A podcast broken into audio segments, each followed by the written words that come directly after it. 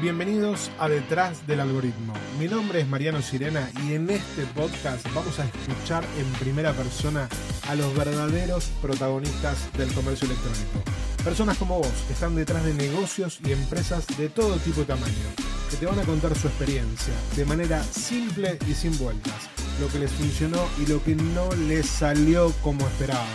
Escúchalos bien, que seguramente te lleves alguna idea para aplicar a tu negocio. Bienvenida Soraya Barba a Detrás del Algoritmo. Muchas gracias. Soraya, gracias sos por la invitación. gerente de e-commerce de Topper. Así es. Bien, me encanta tener a Topper acá en Detrás del Algoritmo. Me Nos encanta estar presentes también. Bien, gracias. ¿Qué es ser gerente de e-commerce de Topper? ¿Qué significa?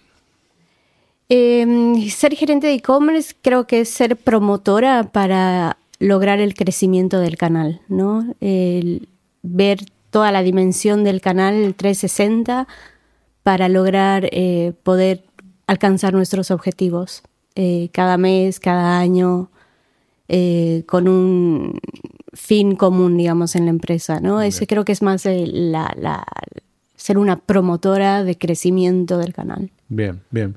¿Y cómo es trabajar en Topper? ¿Qué, qué- cuál es la cultura Topper? Eh, la cultura de Topper, la verdad que es una empresa muy buena para trabajar, es muy linda, somos un equipo sobre todo muy humano, Bien. ¿sí?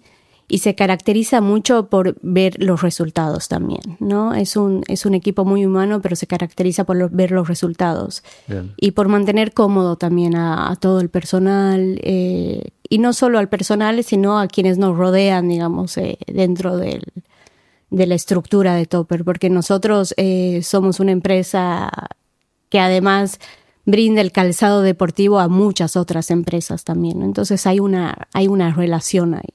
Bien, cont- contanos un poquito de eso. Eh, ustedes, ustedes venden, eh, Topper, Topper vende obviamente a las, al, al- retail, Sí, exacto, a las multimarcas. a las multimarcas. Sí. Bien. Y además, y, y la, y la parte de e-commerce es, es D2C, es direct to consumer o, o cómo lo manejan eso? Es B2C, totalmente. Sí, tenemos también una parte de B2B, sí, que es para que los clientes hagan sus pedidos de la mercadería que van a comprar. Pero el e-commerce es un B2B, por supuesto. Pero tenemos eh, un house sale, digamos, de donde nosotros le vendemos mercadería a nuestros sellers. Ese es como el 80% del volumen de Topper. Bien, el, el 80%, ok, el, el 80% del volumen es venta al canal. Exacto. A los diferentes sellers. Bien. A los diferentes sellers. Perfecto. ¿Cuál es el, el- se me ocurren mil, ¿no? Pero ¿cuál es el principal desafío de... eh, eh, bueno, en, en realidad Topper es una marca, no, no solo calzado, es, un- es una marca completa, ¿no? Muy- muy- Calzado, indumentaria y accesorios. Ok, Sí. bien. Ahí tenemos como muchos desafíos todos juntos. Todos juntos. ¿Cuál es el principal des- o, o cuál es la, la unidad más interesante, por, por lo menos para vos, para el e-commerce? Calzado, por supuesto. Calzado. deportivo. Sí. Ok, ok. ¿Y cuál es el principal desafío de vender calzado deportivo? Uy, desafíos hay un montón, ¿no? Eh, primero, como Topper, nosotros queremos eh, unificar la moda y el deporte, ¿sí? O sea, llegar a, ese segmento que tal vez no puede llegar a comprar un, calzado más, mm, no sé, más caro, digamos, y que no está al alcance. Entonces, nosotros lo que queremos es unificar eso, o sea, democratizar Democratizar. el deporte, ¿sí? Y lo hacemos porque tenemos una capitalidad totalmente grande a nivel nacional también, o sea, llegamos a todo el país. Eh, Topper es eh, líder número uno en volumen de ventas a nivel nacional. Sí, Bien. Eh, es la verdad bastante grande. No lo tenía ese número. Sí, eh, la verdad es que nadie puede, nadie lo tiene, pero sí, Claro. somos líder número uno en volumen a nivel nacional. Estamos en todo el país, somos una compañía federal. Bien, me, me gusta. Y bueno, eh, respondiendo a tu pregunta, Sí, sí. perdón, el desafío, bueno, nuestro desafío es eh, seguir creciendo, seguir siendo líderes, ¿no? Seguir siendo líderes en, en la categoría, no solo de, de calzado deportivo, que obviamente es nuestro mayor share, sino también en indumentaria y calzado, con un calzado cómodo, de calidad, moderno. Eh, y bueno, ¿y quién no conoce Topper, no? No, yo creo que todo el mundo conoce Topper. eh, hay como presencias, me, me, gusta que no nombraste las otras marcas, me gusta el concepto de, de, hay otras marcas más caras. Hay como un posicionamiento claro de marcas, el, digamos, la marca de calzado deportivo, todos sabemos cómo es el, el, digamos, el mapa, no hace falta nombrar a ninguno. Eh, Topper tiene un posicionamiento claro. Viste que a veces el aspiracional es raro, ¿no? El aspiracional es raro. la, publicidad confunde a veces. La, publicidad te pone el posicionamiento de decir, ah, ok, esta marca, esta la otra. No pensé que Topper era número uno, no tenía ese número, de que Topper era número uno de, en ventas en, todo el país. Sí, sí, sí, eh, tremendo. Y en Mercado Libre también, vos que hablas tanto de Mercado, Libre, sí. Eh, son número uno de, en, volumen. En, volumen en Mercado Libre. Eh, tenedme cuidado con un poquito con esa cámara. perdón, la estoy moviendo. No, no, pasa nada, no pasa nada. Después algo tembloroso. Eh, ok, y vender casado por internet no es lo mismo que venderlo en la tienda. No, por supuesto que no. Son dos públicos y dos maneras totalmente diferentes. Ok, hablemos del público. qué, para vos, ¿quién es el público que compra en la tienda y quién es el público que compra en, en el online? ¿Y qué buscan de Topper? Es muy buena pregunta. ¿Qué buscan de Topper? Bueno, buscan un calzado cómodo eh, y urbano más que nada. ¿sí? Si bien eh, nosotros nos enfocamos en, deporte, pero no somos especialistas en un deporte específico, ¿no? Tenemos un, inspiraciones de deportes, inspiraciones de tenis, de outdoor, inspiraciones de running, de training, ¿no? No es que somos especialistas en una categoría directa de, running, digamos, como otras marcas. Entonces, el que va a buscar topper eh, encuentra esa inspiración deportiva en algún calzado, ¿no? Entonces, ¿qué hace el, consumidor? Investiga, por supuesto, investiga por todos los canales que hay y después toma la decisión de compra, si es el, canal eh, digital, un mercado libre o incluso el punto de venta, pero el e-commerce hoy es nuestra vidriera, ¿no? Nuestro, nuestra ventana a, que el consumidor pueda investigar todos los artículos que nosotros tenemos, ¿no? No solo en calzado, sino también en ropa, en accesorios. Eh, hoy tenemos, nos acercamos mucho al cliente porque también tenemos co-brandings importantes, digamos, con Chermix, hoy, eh, con Benito Fernández eh, y demás, que eso también acerca a, a, identificar a Topper también como un canal de moda, ¿no? Eh, pero que sea de calidad y a un precio accesible. Ok, y estás, y estás más cerca del. Estás más cerca del deporte. Estás más cerca del urbano que el deporte. Es un mix. Es un mix. No, no es que nos especializamos en una categoría específica de un deporte, de un running, digamos, ¿no? Pero eh, obviamente acercamos estas, el deporte y la moda. El deporte y la moda. Bien. ¿Y cómo, cómo tratan de entender eso en el, o, cómo tratan de mostrar eso en el digital. ¿no? Eh, eh, ¿Es en el producto? ¿Es en la comunicación? Mira, ¿Dónde crees que está? ¿Viste me, gusta la combinación de decir, che, ok, somos una marca. Me gusta el concepto de inspiracional, ¿no? De tenés una, una como influencia de distintas en los distintos modelos, ¿no? Por ahí un modelo que no es específicamente, no es para ultra competición, o por ahí sí, no sé, de, de, running pero, pero tiene la inspiración de esa línea y va para ese lado. ¿Es un laburo de producto o es un laburo de producto y comunicación? Eh, sin duda es un laburo de producto. Pensá que para identificar un producto, para contar con un producto en el mercado hay que hacer toda una investigación antes. Eh, hoy, hace pocos días, hemos presentado la colección de invierno 24, ¿no? Entonces hay como todo un semestres atrás investigando colores, tendencias, eh, modelos y demás para poder hacer estos lanzamientos. Entonces nosotros, y obviamente identificamos la performance de los productos que son más vendidos para también eh, lograr una matriz y tener ese carryover, digamos, de productos que sabemos que nos resultan bien o sabemos que la gente tiene buena llegada a la gente, que se compran o tal vez viendo la modificación de alguno que otro calzado que nos pide el cliente, ¿no? Entonces, eh, es esa la identificación que hacemos nosotros. Y en digital, nosotros tenemos muchos SKUs en, nuestro sitio, eh, te diría bastantes. Tenemos killers, ¿sí? Que son nuestros fuertes, pero también tenemos un gran long tail dentro de nuestro catálogo. Si bien hay killers que compran habitualmente, pero el long tail de calzado en e-commerce es bastante grande. O sea, nos compran desde la categoría de, hombre, mujer, niños, obviamente dependiendo la temporada, ¿no? Febrero, por ejemplo, febrero, marzo, es escolar, el back to school, ¿no? O sea, es impresionante cómo se vende esa categoría en, en ese momento. Después en e-commerce también es importante eh, la compra de calzado de mujer. Mira. Es el calzado de mujer en e-commerce se compra bastante más que en otros canales. Eh, eso nos, nos, ha llegado, nos ha llevado después de investigaciones que hemos hecho, ¿no? De a qué público queremos llegar y vemos que, que mujer es la que compra bastante calzado. ¿Por qué crees que, eh, más que, a ver, eh, por ahí para entender, ¿no? Suponete para general. ¿Cómo es la distribución hombre-mujer?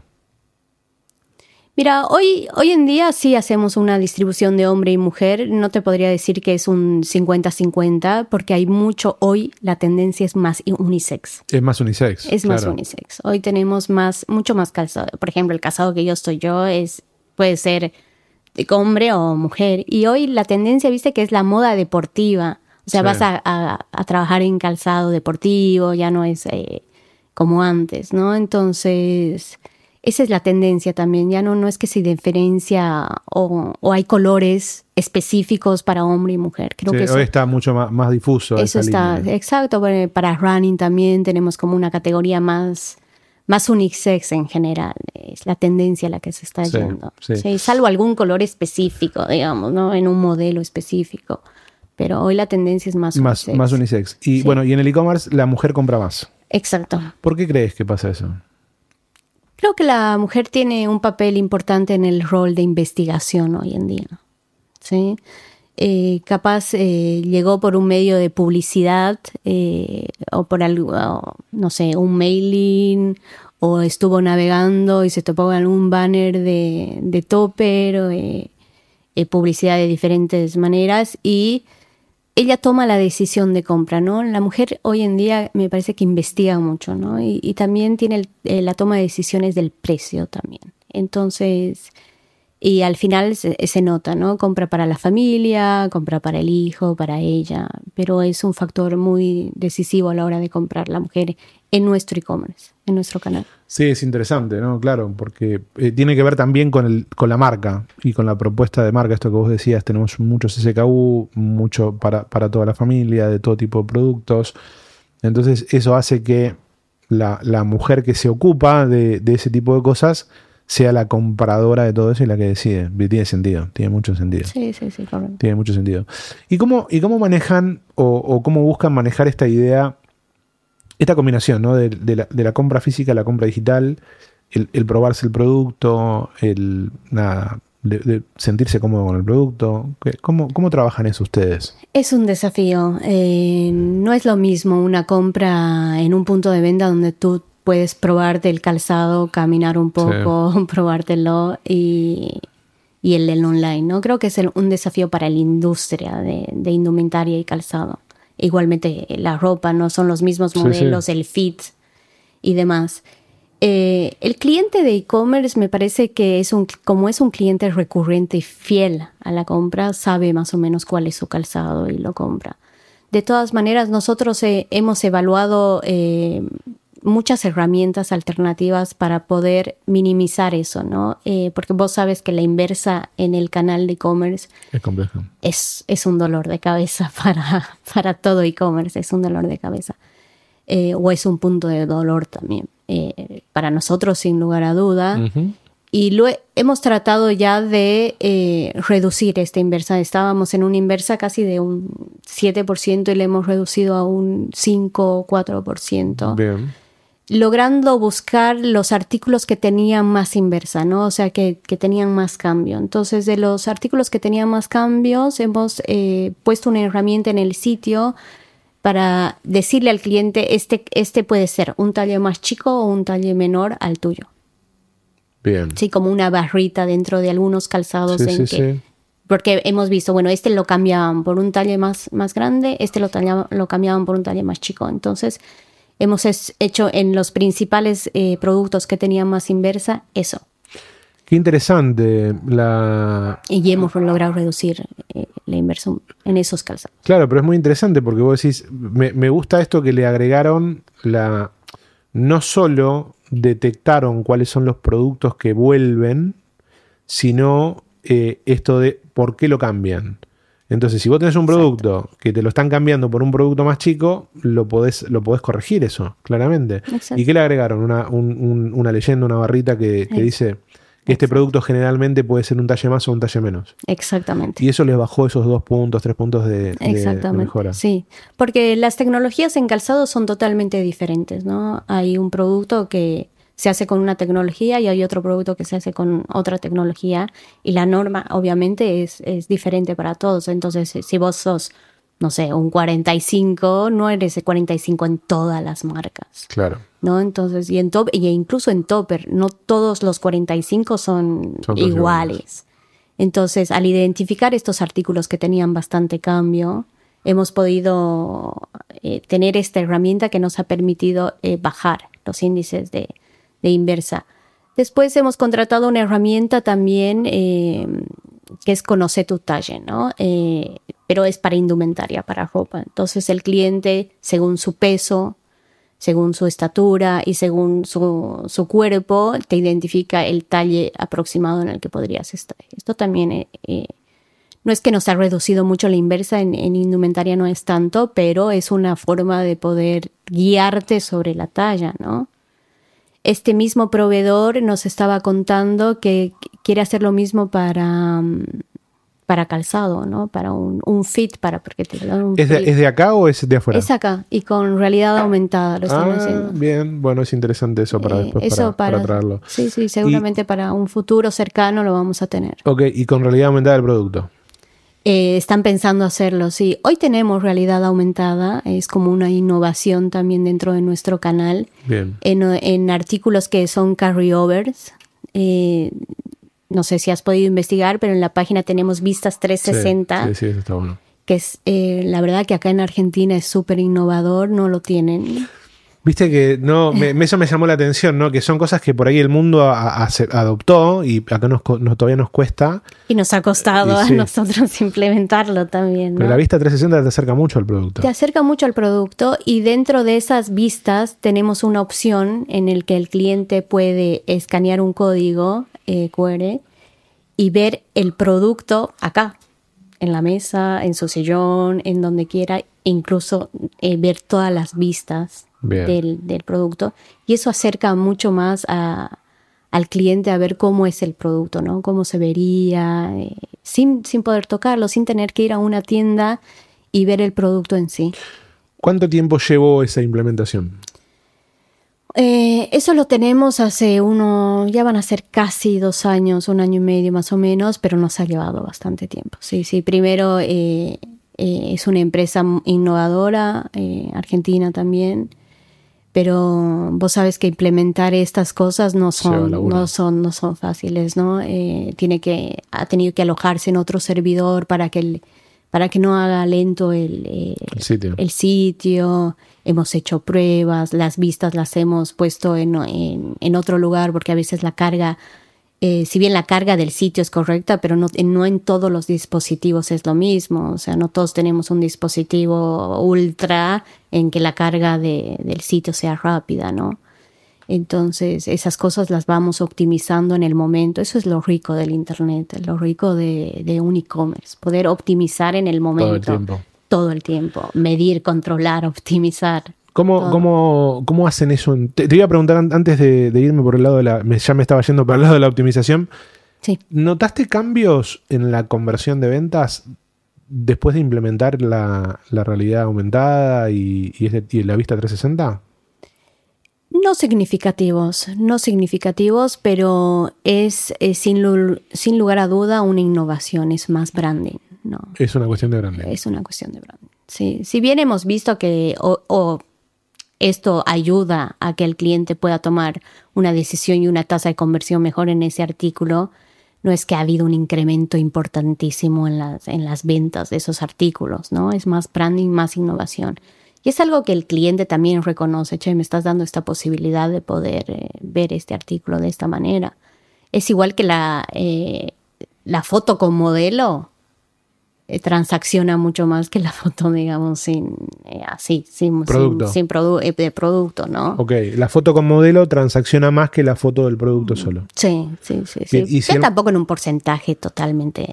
No, está bien, pero si yo, tengo, a ver, si yo tengo que decidir, por ejemplo, para el que está del otro lado escuchando, si tengo que decidir, saco la foto con un maniquí o le pago al modelo y saco la foto con el modelo, la foto con el modelo transacciona más que el maniquí. Sin lugar a duda. Ese es el aspiracional del, del cliente, ¿no? De a ver cómo me quedaría a mí si a esta persona le queda así. Bien, ok, ok, es interesante. Y la foto con el modelo conocido vende más. Ah, seguro. total. Ahí va, vamos, vamos, vamos. Nosotros no lo implementamos, pero seguramente que sí. Que seguramente vende más. Nosotros no, no tenemos tanto ropa eh, implementada con modelo. Es, es algo de nuestros objetivos también hacerlo. Inco- incorporar más. eh, Incorporar más fotos con modelo. Eh, es más foto de producto, ¿no? E incluso en calzado también tenemos de las, de las colecciones que hacemos de las fotografías, tratamos de poner eh, la vista de cómo queda el calzado en un modelo, ¿no?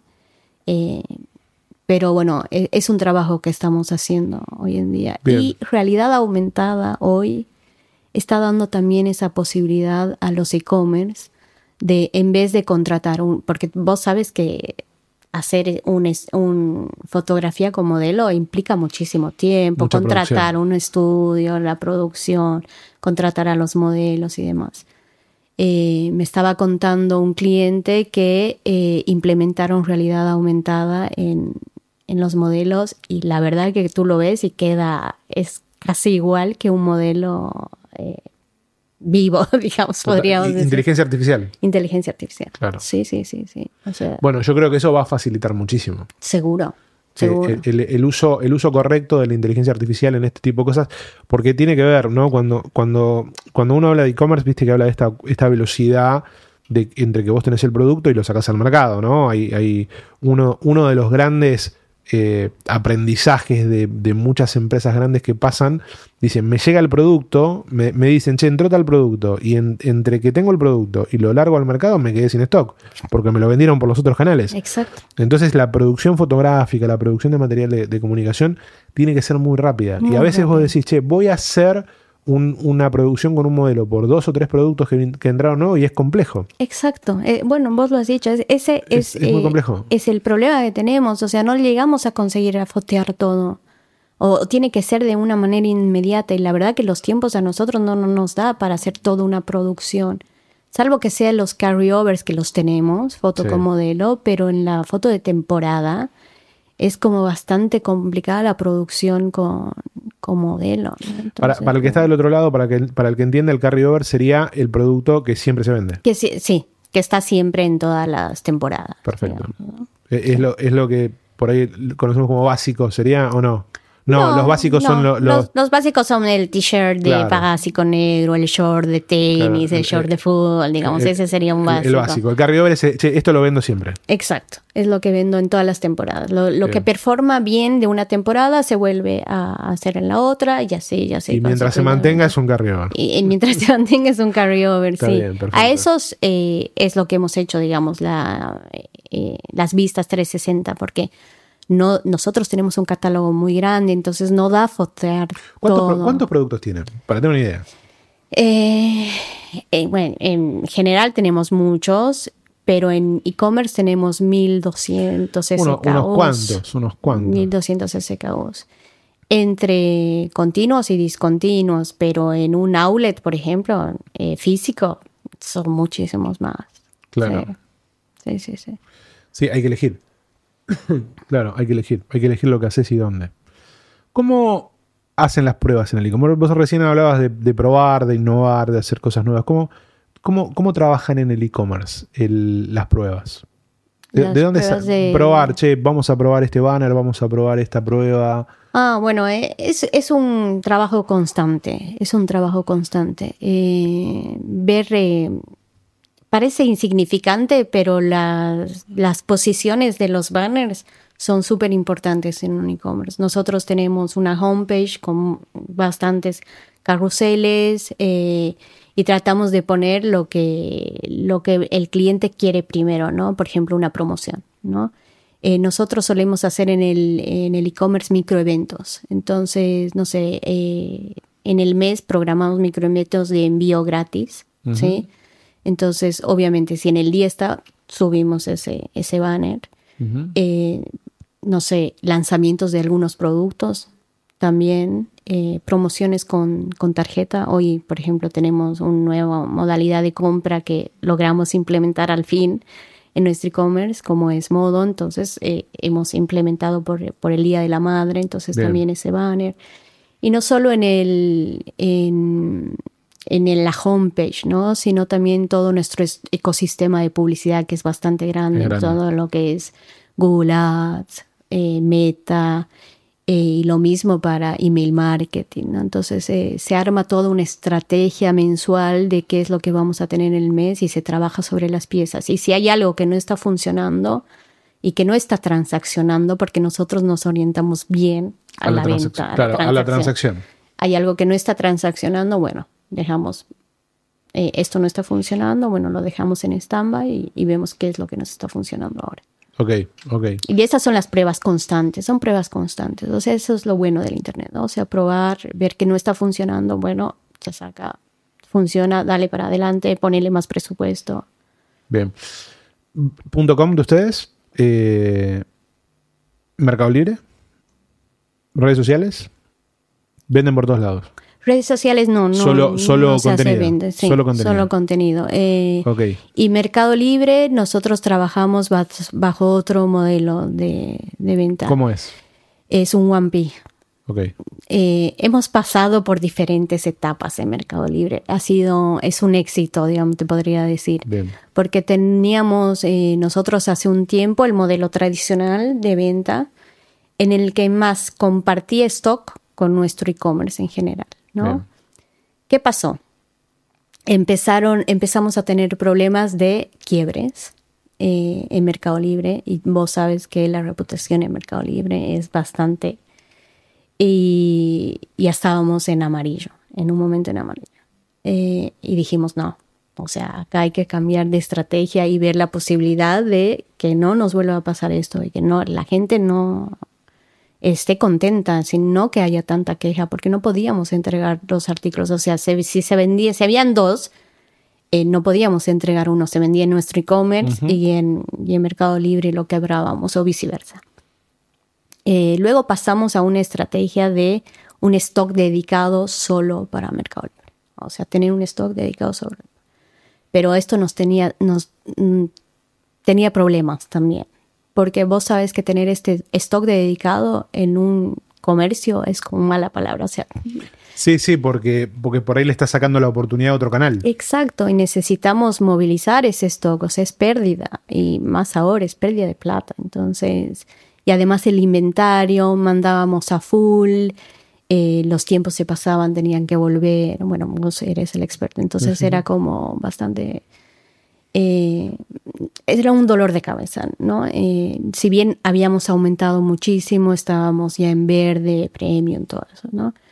Empezamos a tocar puertas, eh, hablamos con la gente de Mercado Libre, les propusimos, ellos también obviamente nos propusieron ir sobre un modelo 1P y ha sido un éxito total. 1P, para el que está escuchando, es Mercado Libre Vende. Exacto.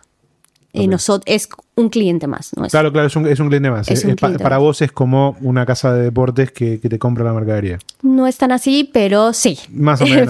pero, sí. Un poquito más grande, otra estructura. Es otra estructura, es una alianza más cercana incluso. Eh, sí, sí, eh, hay, hay, una, una, hay un laburo de marcas, es, un poquito más. Exactamente, y un laburo también dentro de nosotros como e-commerce, ¿no? Porque vos tenés que que completar la ficha del producto, los precios, actualizaciones, el apoyo de publicidad, eh, pero sin embargo Mercado Libre eh, se encarga de vender el producto.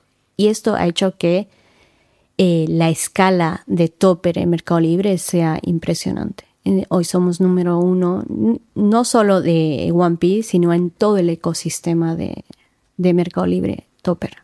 Bien, interesante. Ha sido un, ¿Hay otro, un, hay éxito, un caso de éxito. ¿Hay otros vendedores que pueden vender tope en el sitio o no?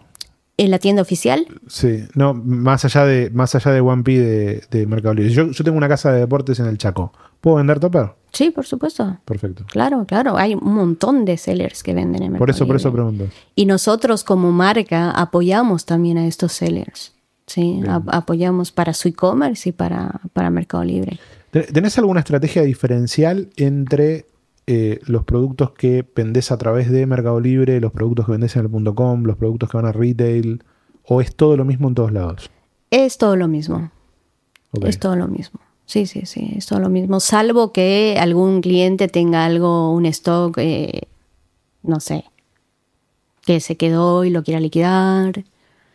Eh, pero es todo lo mismo. Todo lo mismo. Salvo en el en el e-commerce, como te contaba, sí hay más eh, un long tail porque tenemos mucho discontinuo, por ejemplo. Claro. En, en discontinuos en Mercado Libre no, no le damos. No, no, porque No, dura muy poquito. Y claro. además le damos productos de, de temporada actuales. Bien. Pero se vende bastante bien. Bien, y bueno, esto, esto recién hablabas vos de los tiempos que requieren de, de producción, de diseño, si estábamos presentando el lanzamiento de, del año, del- de la temporada que viene.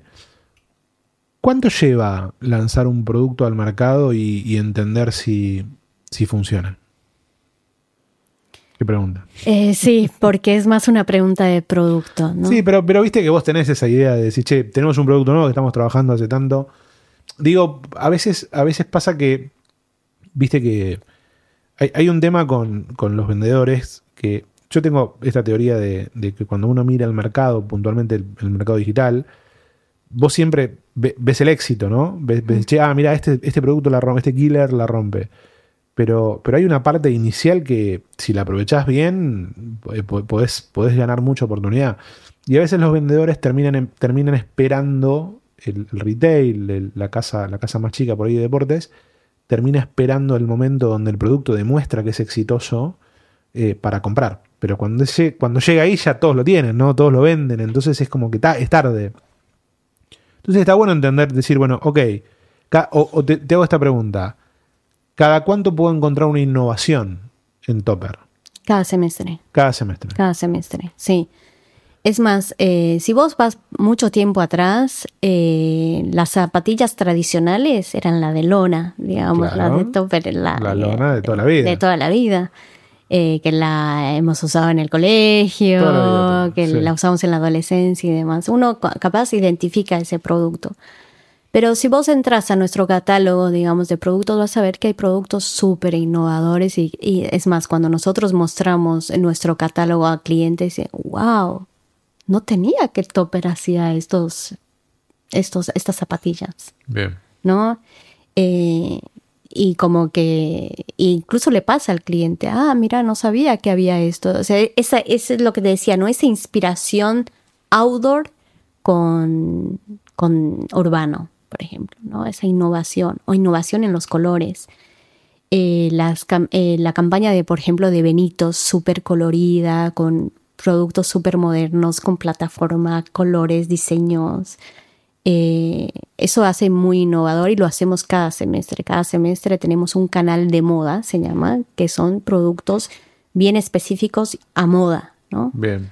Eh, no tan deportivos, sino más, más de moda e innovación. Y la verdad, hay, al- hay algunos que no duran nada. Claro. O sea, duran ese semestre y, y- y volando, o sea. Y después obviamente se evalúan por su performance y van a seguir la próxima temporada. Y la, la, digamos, la compra viene, me, me- me pongo del otro lado, ¿no? Y decís, bueno, vos cada seis meses o cada semestre lanzás un nuevo producto. ¿Ese producto viene con ya la fabricación cerrada o ven cómo responde para fabricar más o no en esa temporada? No, sí, eh, vemos cómo responde. Ok, si vos enganchas un producto que funciona muy bien, puede haber reabastecimiento. Sí, por supuesto. Por supuesto. Hay un modelo, por ejemplo, se llama Chalpa, que ya viene hace varias temporadas. ¿Por qué? Porque nos ha resultado muy bien. Y, Pero viene eh, con otros colores, digamos, ¿no? De la nueva temporada. Eh, colores de carrión. Pero, Claro, claro. pero sí, sí. O sea, lo que resulta se vuelve a... Y, y teniendo en cuenta por, ahí, por ahí es una pregunta medio incómoda, ¿no? Pero, pero teniendo en cuenta de que ustedes son topper y ustedes venden en el .com y que Mercado Libre eh, tiene 1P para vender, ¿dónde se diferencia el retail? Digo, eh, porque yo como retail, yo imagínate que yo tengo una casa de deportes en La Pampa, chiquita, y vendo, y quiero vender Mercado Libre. ¿Cómo me puedo, cómo me diferencio? O, para no competir directamente con, porque no puedo competir con la marca. No, no, no es un, nosotros, no eso es lo que no queremos. Claro, por eso. Nosotros no queremos que, que un retail se sienta competencia con nosotros. Nosotros tratamos de brindarle a todos nuestros clientes eh, lo mismo, o sea, los mismos productos, el mismo precio y demás. El tema también está, yo creo, en, la atención que tienen personalizada los clientes y, ver que, el, que le puedes dar la atención en los productos que vos le vas a poder brindar, en el tiempo en el que vos le vas a poder brindar, ¿no? en el que le vas a hacer llegar ese producto al Chaco, por ejemplo, ¿no? Y además el apoyo que tienen de Topper nuestros retailers, porque pensá que para nosotros es nuestro core. Por eso, por eso te pregunto. Es nuestro core. Nosotros no queremos en ningún momento que se sientan que tienen una competencia, ¿no? Con nosotros. porque además, perdón, pero por ejemplo, el, el, branding que hacemos de Topper eh, no es solo para nosotros, es para todas las marcas. Es para que se identifiquen y digan, che, ¿sabía un cliente, voy al Chaco y sabía que hay este producto de Topper? ¿Vos lo tenés? Sí, porque tenemos muchos puntos. Claro. De, tenemos mucha penetración en el mercado nacional. Eso nos hace también ser líderes en volumen. Sí, sí, me encantó eso que me dijiste, estamos, somos totalmente federales. Estamos totalmente federales, totalmente federales. Está bueno eso.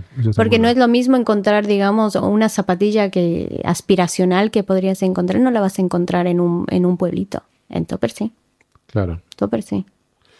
Viste que nos pasa, nosotros, en, más allá de la parte profesional, que obviamente trabajamos desde la consultora con empresas de todo tipo, cuando uno escucha las marcas, escucha a marcas como Topper o, empresas grandes, en su plan el, retail tiene un lugar muy importante, el, vendedor, ¿no? Y, tiene su cuidado, su atención, su abastecimiento.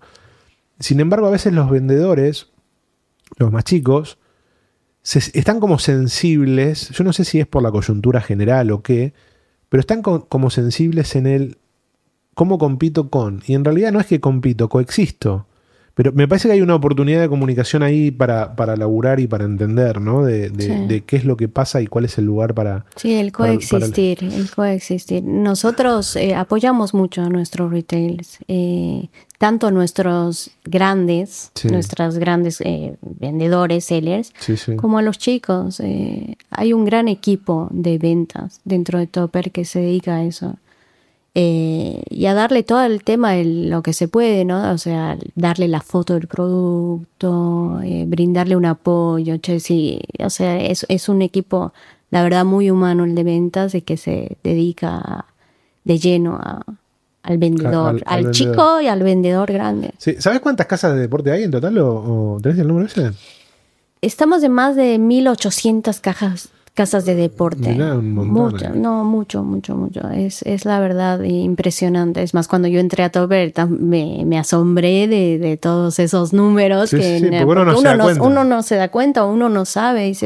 Bueno, es una marca nacional, pero pero con mucho, con mucho, con mucha trayectoria y con mucho volumen y, y además eh, queriendo siempre innovar, innovar, uniendo moda y deporte, ¿no?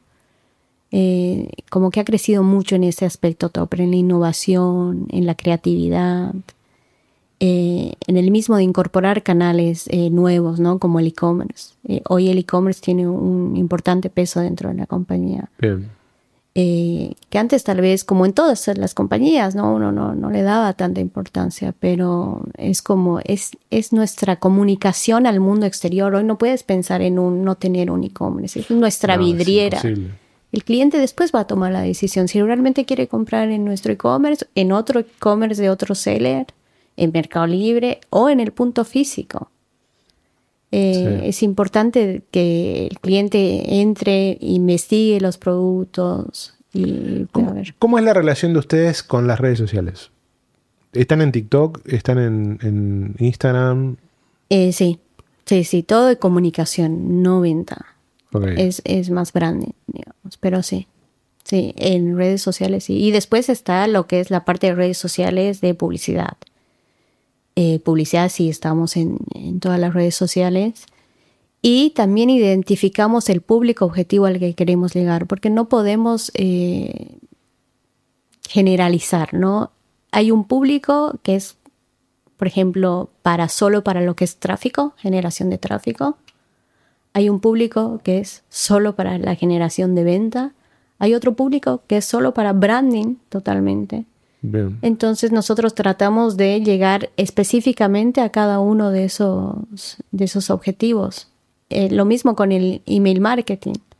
No, no pretendemos hacer un mailing y lanzar una comunicación a toda nuestra base, sino a diferentes audiencias. En redes sociales es igual.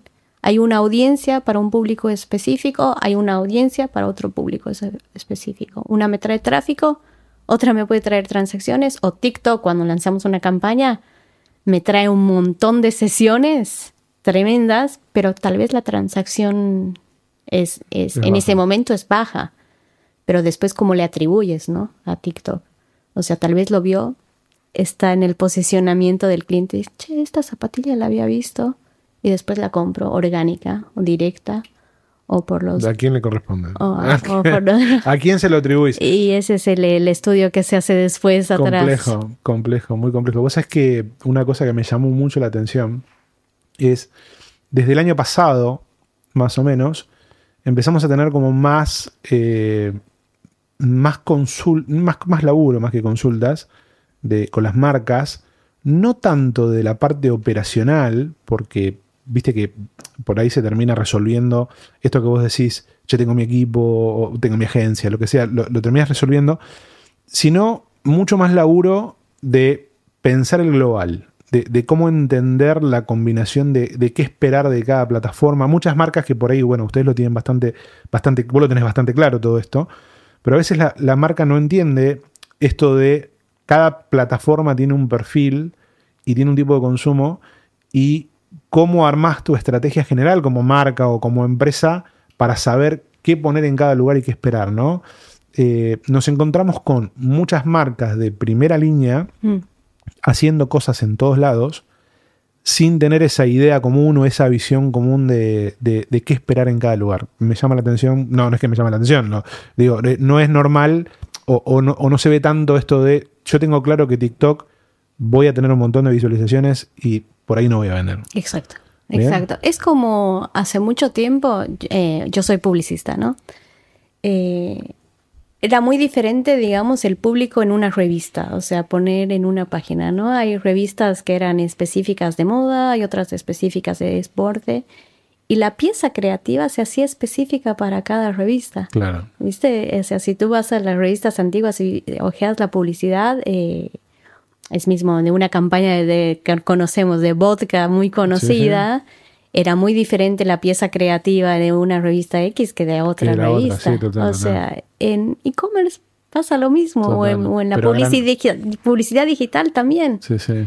¿No? O sea, son diferentes audiencias. Tampoco puedes esperar que todas te conviertan. ¿no? Hay, eh, hay focos. Una es branding, otra es netamente transaccional. Bueno, te voy a, contar algo que, que súper interesante. Eh, que ahora que dijiste que sos publicista, y esto, obviamente nosotros estamos muy metidos en el, mundo del e-commerce hace rato, ¿no? Sí. Y ahora hace cinco años, ponele, nos empiezan a llamar de las agencias de publicidad, agencias, agencias de publicidad mm. nativa, muy dura de, publicidad, diciendo, che, ¿nos pueden dar una charla para ver de qué, de qué se trata esto del comercio electrónico? Porque queremos entender de qué se trata. Entonces empecé con un ciclo con, tres o cuatro agencias mm. importantes del país a charlar sobre el, sobre el mundo digital. Y en un momento, viste que el mundo de la, por ahí la agencia de publicidad de ahora tiene como otro color, otra forma. La agencia de publicidad de antes era como medio oculto, una cosa, una cosa más, mucho más distinta. En un momento donde empezábamos a meter, a meternos en el punto, y decían, es lo mismo. Es lo mismo que este mundo, pero nada más que cambia el formato de entrega. ¿No? Y, Así es, y es es, así, exactamente es lo así, mismo. es en- en- el core, la base, es entender quién es tu consumidor, cuál es el mensaje y saber que en esta revista por ahí es un hombre, en esta revista es una mujer, en esta es un hombre más grande, un hombre más joven. Es, la, la hiper la hiperpersonalización o la hipersegmentación. Exactamente. Es re interesante. Es, es muy interesante Sí, y, sí. y publicidad a mí, la verdad, la publicidad digital me apasiona porque Sí. yo empecé, eh, se me va a caer el DNI, pero yo empecé Vale, a- vale. hace muchísimos años eh, incursionando en lo digital, en publicidad digital, cuando en publicidad digital todavía los espacios se vendían por horas en grandes medios, eh, Claro. al mediodía de tal a tal hora. Ahí se te cayó la ahí se te cayó el DNI, ahí se te cayó exacto, el DNI. exacto. Sí, y, y hoy es tan, todo tan personalizado, ¿no? O sea, tan personalizado. O sea, Sí. Ta- la eh, incluso en vía pública también. O sea, es todo tan personalizado que no es que ha pasado mucho tiempo, No, es que pasa que va muy rápido. pero va, va a, un, a una velocidad increíble, a una velocidad increíble. Y nosotros eh, dentro de Topper tratamos de adaptarnos a eso, ¿no? Sabemos que no todos los públicos son diferentes, que tenemos que segmentar y, y ver realmente qué queremos hacer. O sea, eh, es más, nuestro equipo de publicidad dentro de Topper está dividido en dos, todo lo que es performance, que lo llamamos nosotros, Bien. y todo lo que es branding. Pero tratamos también de que se una, ¿no? De que haya un, un- un conjunto. Bueno, ahora, ahora ya se habla de este. eh, el, el brand performance, El brand eh, eh, no, ya se habla de esto de que es difícil dividir los mundos, ¿no? De, de, de- de qué es performance, qué es branding, dónde atribuyo, dónde transacciono. Sí, y es difícil también el estudio de, de la atribución, o sea, tienes que realmente meterle cabeza. Hay que, hay que meterle cabeza y decir, che, si bien me ha traído esto mucho branding, ¿cómo puedo atribuirle a, a una conversión, no? Al instante no, pero... pero Sí, yo creo que tiene que ver más con, con entender bien el comportamiento del usuario. Eh, hoy, hoy, viste que, Sí. eh, aparte con, con el cambio de iOS, eh, para, para el que está escuchando por ahí, lo- las limitaciones de privacidad de, de Apple, de, de mismo de las plataformas, que cada vez tenés menos...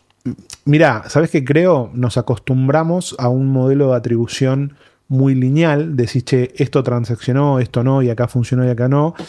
Y la misma privacidad de las plataformas, de, los medios, nos hace pensar de dónde viene y hacia dónde va el cliente.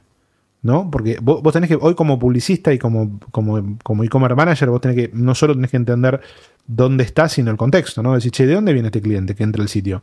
¿Viene de, ¿Viene de TikTok? Porque si el tipo viene de TikTok y entra a tu sitio, ¿qué es lo primero que va a ver? No le puede mostrar cualquier cosa. No, no, no, no. Es el, Customer Journey. ¿no? Que Bueno, pero ese Customer Journey que hoy te obliga, el contexto te obliga a pensar, te da más claridad de la atribución. Porque vos empezás a decir, ah, mira, a ver, este tráfico que vino de TikTok y yo le mostré este producto y por ahí lo empezás a vender, decís, bueno, lo puedo atribuir. Eh, creo que esa, esa direccionalidad de- del contexto no- nos permite pensar un poquito más y salir del lugar cómodo de, che, este vino de acá, Exacto. que lo tenés que medir como puedas. Y hay que medirlo. Incluso eh, hoy con el cambio de Google Analytics, que ha sido un cambio importante, importante, que uno se está volviendo a acostumbrar a, a lo que tenías como la Biblia, viendo estos y estos indicadores. Eh, también eh, este partner importante como Google ha, ha visto que, que está, que es- ese es el camino, ¿no? Que ese es el camino que lo está transmitiendo en todos los informes que, que hoy vemos en Analytics, que no son los mismos de hace seis meses. Nada. O sea, nada, hace seis meses. Es ha cambiado un montón. Entonces, como que el modelo de atribución, hoy no se, no se le da tanto peso incluso a la tasa de conversión. Tienes que eh, pedir a alguien que te lo programe de una forma para poder medirlo. Eh, bueno, un montón, un montón. Porque cambió el proceso de, cambió el proceso de consumo. La, la otra vez estaba mirando un informe de, de TikTok interesantísimo. Este, este modelo del content to cart, cómo vas directamente de una pieza de contenido en TikTok a un carro de compras, y cómo en algunos mercados funciona muy bien, de- y en otros mercados solamente es eh, impacto grande. ¿no? Eh, pero de algún momento va a llegar. Sí, sí. Y el cambio generacional. Mi hija no, mi hija no. No, de hecho, de hecho. Sí, sí, mi hija no le gusta mucho que yo hable de ella. Mi hija tiene 13 años y consume mucho TikTok, saludablemente consume TikTok y hace carros de compra. Mirá lo que hace. Hace, va, va, ve en TikTok los productos, se mete en las páginas de las marcas que le gustan y va haciendo carros de compra. Y no los compra, los va agregando, los va agregando, los va agregando y después va filtrando el carro de compras y elige qué comprarse. Y yo digo, lo pienso, digo, más allá de que me parece un delirio todo el proceso, digo, anda a entender los datos de ese proceso. Y es un proceso de investigación, o sea... ¿Cómo llegas a entender ese proceso de compra de que hay alguien que está haciendo una, una decisión de compra de, dentro del carro de compra en un periodo por ahí de 20 días? Sí, es, es una locura y, y en la generación eh, es ese impacto que el que tenemos que verlo, ¿no? Yo lo veo también en, mi hijo también. Es, es importantísimo cómo, cómo es el recorrido del cliente hoy en día. Y ahí también está, la, eh, se me ocurre, ¿no? Digamos, si tu hija puso en el carrito de compra, no sé qué, ¿cómo nosotros como un e-commerce podemos impactarlo a ese carrito de compra?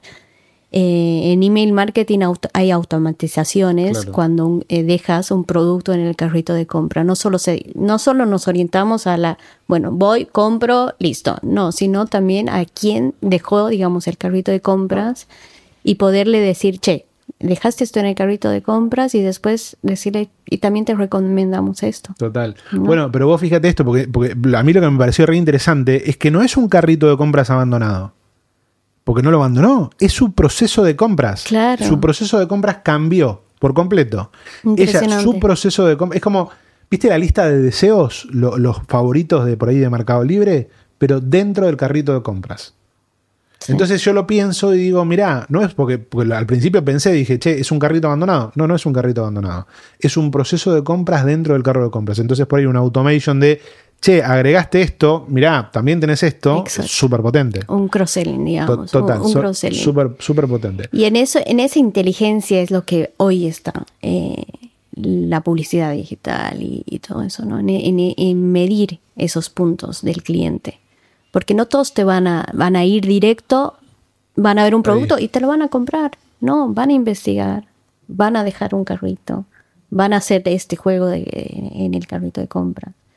Ahí está donde puedo yo automatizar esos procesos para poderle brindar a ese cliente que todavía no tomó la decisión final de comprar, de, pero poder atraerlo, ¿sí? Atraerlo y ver ¿qué le puedo ofrecer. ¿Cómo puedo, si estuvo viendo zapatillas, yo también le podría eh, mostrar medias, algún accesorio. Eso es lo, importante. Es súper dinámico eh, y, eso me encanta. Y eso me encanta. ¿Crees que, crees que eh, a ver, las marcas, por ahí puedes hablar de todo, pero o, en general, ¿no? ¿Crees que estamos a la, velocidad de lo que se necesita? No. Siempre estamos. Eh, Porque yo hablo, hablamos todo esto y, digo, está buenísimo. Y digo, ¿cuál tiene que hacer? Exacto, porque en el que estás haciendo ya hay otra cosa. O sea, ojalá pudiéramos ser tan ágiles para poder cambiar todo tan rápido. Y uno piensa, en lo digital sí se cambia, sí es cambiar un botón, sí es, la gente que no tiene idea es, piensa que el digital, yo siempre digo a, la gente, no es un PowerPoint la página, que yo puedo cambiar un botón y sacar esto, implica un desarrollo, una investigación, un test Claro. Todas esas pruebas y lamentablemente llevan tiempo, no podemos ser tan ágiles. Y ágiles no estoy hablando de un año, no, estoy hablando en meses. Sí, sí, sí, sí. Pero mientras ya hiciste ese cambio, ya hay otra cosa. Otra cosa nueva. Ya hay otra cosa nueva. Entonces tienes que repensar en eso, volver a hacer. Es, es la rueda girando muy rápido. Bueno, vos sabés que nosotros eh, hacemos, eh, no, no, no, somos muy especialistas en esto, hacemos implementaciones de diseño solo de Mercado Shops. No, Mercado Shop sí. un poco de tienda nueva. Lo, cuento, lo cuento a modo de, ejemplo, ¿no? Hay empresas que hacen Bitex, hacen un montón de cosas. Nosotros lo hacemos más como un servicio al, al, seller, a nuestro cliente para, acompañarlo. Y detectamos que si el periodo de diseño no es rápido, mm. se producen demasiados cambios. ¿Por qué? Porque cuando el proyecto de diseño eh, es de seis meses por ahí porque hay poco, poca interacción o el, vendedor le dedica poco tiempo, cambia tanto la tendencia en el medio que lo que te gustaba al principio después no te gusta. Entonces, no, pero esta foto que yo quería, que me gustaba hace cuatro meses, ahora no me gusta más, ahora me gusta esta. ¿No? Entonces empezamos a entender que el, el delay del tiempo, el chicle ese, eh, complejizaba muchísimo los proyectos. Entonces, decir, mira, si vas a hacer un, de rediseñar un mercado jobs es muy, muy básico, ¿no? Tiene muy pocas, muy pocas alternativas y es fácilmente aplicable. Pero tienen que ser proyectos súper express porque si no te quedas pegado en, la demora, porque siempre viene algo nuevo. siempre hay algo nuevo, siempre hay una tendencia nueva. Tal cual, y en calzado es, eh, es la tendencia de la temporada. Claro. O sea, yo, por ejemplo, ya nosotros ya no podemos publicar las fotos de invierno. Ya está. o sea, ya está. ¿Qué vas a publicar ahora una campera? digamos, ¿no? Entonces, eh, a empezar a, la, a ver las fotos de verano, cambiar todo, o sea, mailings, diseños, o sea, absolutamente todo. Es, muy dinámico, muy dinámico, muy cambiante. ¿Dónde sentís que tenés el, principal desafío por delante? Uy, con, como, es, como te digo, o sea, como es tan cambiante y desafíos hay muchísimos. En el e-commerce uno de los importantes desafíos y en nuestro e-commerce eh, es la logística. Hoy, hoy el cliente es el cliente digital es muy ansioso. Y en Argentina creo que todavía no estamos preparados para una super velocidad de, logística. ¿no? Es lo que, lo que queremos, es lo que queremos, pero lamentablemente no es tan rápido como, como lo que, como que quisiéramos nosotros como clientes, ¿no? como un cliente topper, eh, decirle a su operador logístico. Eh, capaz en Mercado Libre sí hay mucha más agilidad, pero en un e-commerce es un poco más complicado. Eh, ese es un, el desafío logístico siempre. Ese, ese es nuestro, nuestro punto de dolor, poder entregar mucho más rápido. Y hemos encontrado también formas, o sea, porque está el operador logístico que te entrega, pero también hemos tratado de darle la posibilidad al cliente de que lo pueda... no pasa nada de que lo puede entre, eh, un, en, un, en, un, punto piquit, por ejemplo, ¿sí? para que no esté esperando el tiempo. En los locales, en alguno de nuestros locales también puede, retirar. puede retirar su producto, pero el desafío sin duda es logístico. Otro desafío importante también es eh, este que hablábamos al principio, la inversa, ¿no? Tratar de reducir, tratar de mostrarle al cliente cosas nuevas que pueda hacer para para no, no, hacer este cambio que implica incluso para, eh, para el cliente y para nosotros. Para nosotros un, un desafío importante en lo que es económico y para el cliente también es una, es una pérdida de, de tiempo, ir, tener que retirar la mercadería, sacarle la foto, que es, o sea, todo es un proceso. Esos seguros son desafíos y importantes dentro del e-commerce y después está obviamente la satisfacción del cliente. ¿no? la satisfacción. Qué complejo, ¿no? todo lo que hay que hacer. Mucho, mucho. ¿No? Esto es re complejo todo lo que hay que hacer. Mucho. Porque vos tenés que, fíjate, ¿no? Si vos haces todo el circulito, tenés que entender al cliente, hacer un producto que tenga sentido para el cliente, que sea competitivo, eh, que llegue, llegar con la comunicación adecuada, que te compre, que la experiencia de compra sea buena mm. y que si tiene que, que, le llegue rápido y si te tiene que devolver que no sea un problema. Sí. Es, es un desafío bastante bastante importante. Es, es, Y en un mundo que va muy rápido, ¿no? En un mundo que va muy rápido y, que cada vez eh, cuesta más, cuesta más. Eh, es súper interesante.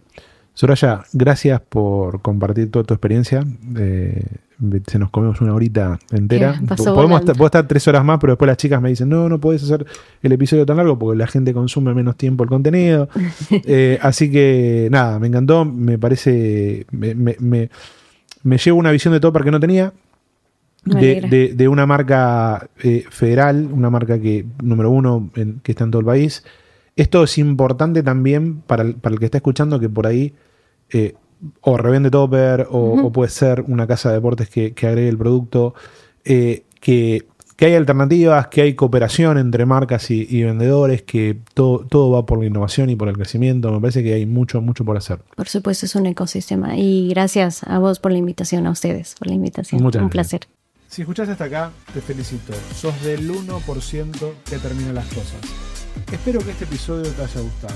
Si te gustaría venir a contar tu historia o querés que invitemos a alguien que te gustaría escuchar, buscame en Instagram como arroba Mariano Sirena y mandame un mensaje. Esto fue Detrás del Algoritmo.